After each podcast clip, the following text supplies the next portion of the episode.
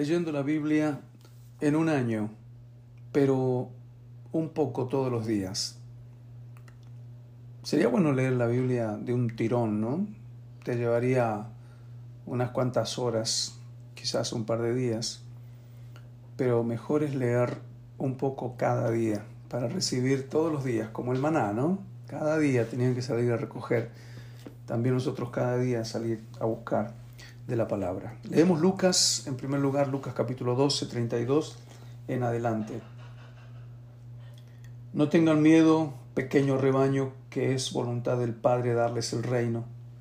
Vendan sus bienes y repartan el producto entre los necesitados. Háganse así un capital que no se deteriora, riquezas inagotables en los cielos, donde no hay ladrones que entren a robar ni polilla que destruya. Pues donde tengan ustedes su riqueza, allí tendrán también el corazón. Estén preparados y mantengan las lámparas encendidas. Sean como criados que están esperando que el amo regrese de una boda, listos para abrirle la puerta cuando llegue y llame. Felices aquellos criados a quienes el amo, al llegar, los encuentre vigilando. Les aseguro que los hará sentarse a la mesa y él mismo se pondrá la tarea de servirles comida. Felices ellos si al llegar el amo, ya sea a medianoche o de madrugada, los encuentre vigilando. Piensen que si el amo de la casa supiera qué hora va a llegar el ladrón, impediría que le perforaran la casa. Pues también ustedes estén preparados, porque cuando menos lo piensen, vendrá el Hijo del Hombre. Pedro le preguntó, Señor, ¿esta parábola se refiere solamente a nosotros o a todos? El Señor les contestó, Pórtense ustedes como el administrador fiel e inteligente a quien su amo pone al frente de la servidumbre para que su hora a su hora les tenga dispuesta la correspondiente ración de comida. Feliz aquel criado a quien su amo al llegar encuentre cumpliendo con su deber. Les aseguro que le confiará el cuidado de toda su hacienda. Pero si ese criado piensa para sí, mi señor se retrasa en llegar y comienza a maltratar a los demás criados y criadas y a comer y a beber hasta emborracharse. Un día, cuando menos lo espere, llegará su señor. Entonces lo castigará severamente, dándole un lugar entre los que son sorprendidos en infidelidad. El criado que sabe lo que su amo quiere, pero no se prepara para hacerlo, será castigado con severidad. En cambio, el criado que, ignorando lo que quiere su amo, hace algo merecedor de castigo, será castigado con menos severidad. Al que mucho se le ha dado, mucho se le será exigido. Al que mucho se le confía, mucho más se le pedirá. Yo he venido para traer fuego al mundo y cómo me gustaría que ya estuviera ardiendo. Qué raras estas palabras, ¿no? Tengo que pasar la prueba de un bautismo y me embarga la ansiedad hasta que se haya cumplido. ¿Creen ustedes que he venido a traer paz al mundo?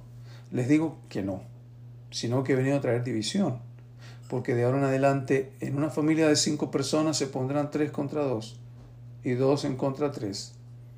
El padre se pondrá en contra del hijo y el hijo en contra del padre, la madre en contra de la hija y la hija en contra de la madre, la suegra en contra de la nuera y la nuera en contra de la suegra. Dijo también Jesús a la gente, cuando ven que una nube aparece por poniente, ustedes dicen que va a llover y así sucede. Y cuando sopla el viento del sur, dicen que hará bochorno y, y lo hace. Hipócritas, si saben interpretar el aspecto de la tierra y del cielo, ¿cómo no son capaces de interpretar el tiempo en que viven? ¿Por qué no disciernen por ustedes mismos lo que es recto? Si tu adversario te demanda ante las autoridades, Esfuérzate por llegar a un acuerdo con él mientras puedas hacerlo. No sea que te entregue al juez y el juez a los guardias y los guardias te metan en la cárcel. Te digo que no saldrás de allí hasta que pagues el último céntimo de tu deuda. Jesús es causa de división, dice esas palabras de recién. Quiere decir que por causa de la fe, muchas personas llegan a tener conflictos con los mismos de su casa.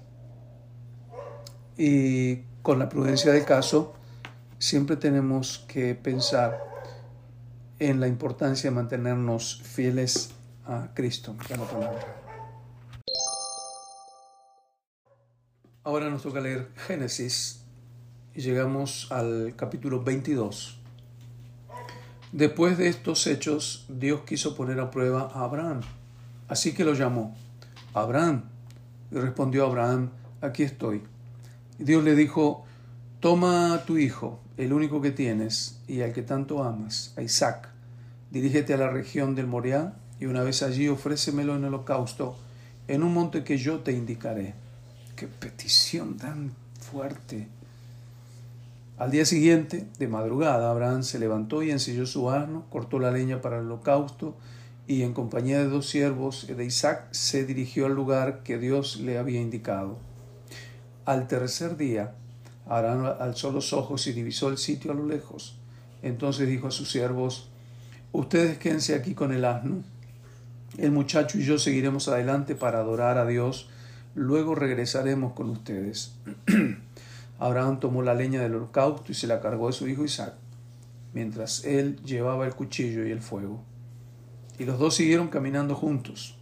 Isaac dijo al padre, Padre, Abraham respondió, dime, hijo mío. Dijo Isaac, tenemos el fuego y la leña, pero ¿dónde está el cordero para el holocausto? Abraham respondió, Hijo mío, Dios proveerá el cordero para el holocausto. Y todas son actitudes de fe de, Abraham, ¿no? Y continuaron caminando juntos. Una vez que llegaron al lugar que Dios había indicado, Abraham erigió un altar, preparó la leña y después ató a su hijo Isaac y lo puso sobre el altar encima de la leña. Qué cuadro. ¿Qué habrá pensado? ¿Qué habrá dicho Isaac? Pero cuando Abraham alargó la mano para tomar el cuchillo con el que degollar a su hijo, el mensajero del Señor le gritó desde el cielo, Abraham, Abraham. Y él respondió, aquí estoy. El mensajero le dijo, no pongas tu mano sobre el muchacho ni le hagas daño alguno. Ahora sé que obedeces a Dios y ni siquiera te has negado a darme tu único hijo.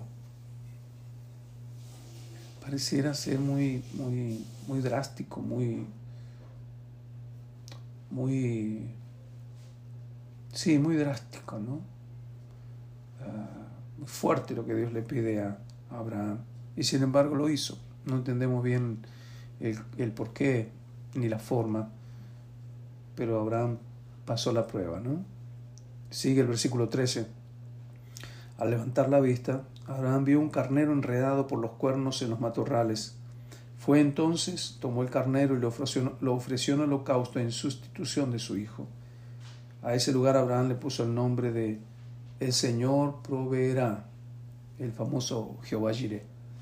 Por eso hasta hoy, hasta el día de hoy se dice, es el monte donde el Señor provee. El mensajero del Señor llamó por segunda vez a Abraham desde el cielo y le dijo, juro por mí mismo, dice el Señor, que por haber hecho esto y no haberme negado tu único hijo, te colmaré de bendiciones y multiplicaré, tu descendencia sobre la como las estrellas del cielo y como la arena de la playa. Tus descendientes conquistarán las ciudades de sus enemigos, y puesto que me has obedecido, todas las naciones de la tierra serán bendecidas por medio de tu descendencia. Después Abraham regresó al lugar donde estaban sus criados y partieron juntos hacia Beerseba, donde Abraham se quedó a vivir. Algún tiempo más tarde, Abraham recibió la noticia de que su hermano Nacor también había tenido hijos de Milca.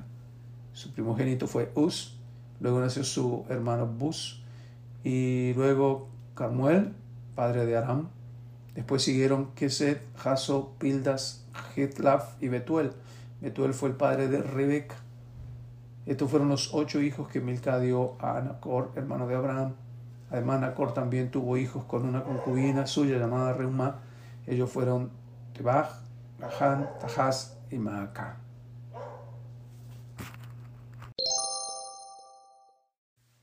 Terminamos la lectura de hoy con Salmos, precioso Salmo número 15. Señor, ¿quién podrá habitar en tu tienda? ¿Quién podrá morar en tu monte santo? El que camina con rectitud, practica la justicia y es sincero en su interior. El que no calumnia con su lengua, ni hace mal a su prójimo, ni humilla al que tiene cerca. Aquel que desprecia al perverso y respeta al que es fiel al Señor. Aquel que jurando en su perjuicio no se retracta. El que no presta su dinero a usura, ni acepta soborno contra el inocente. El que así se comporta, jamás sucumbirá. No amerita comentario, ¿no?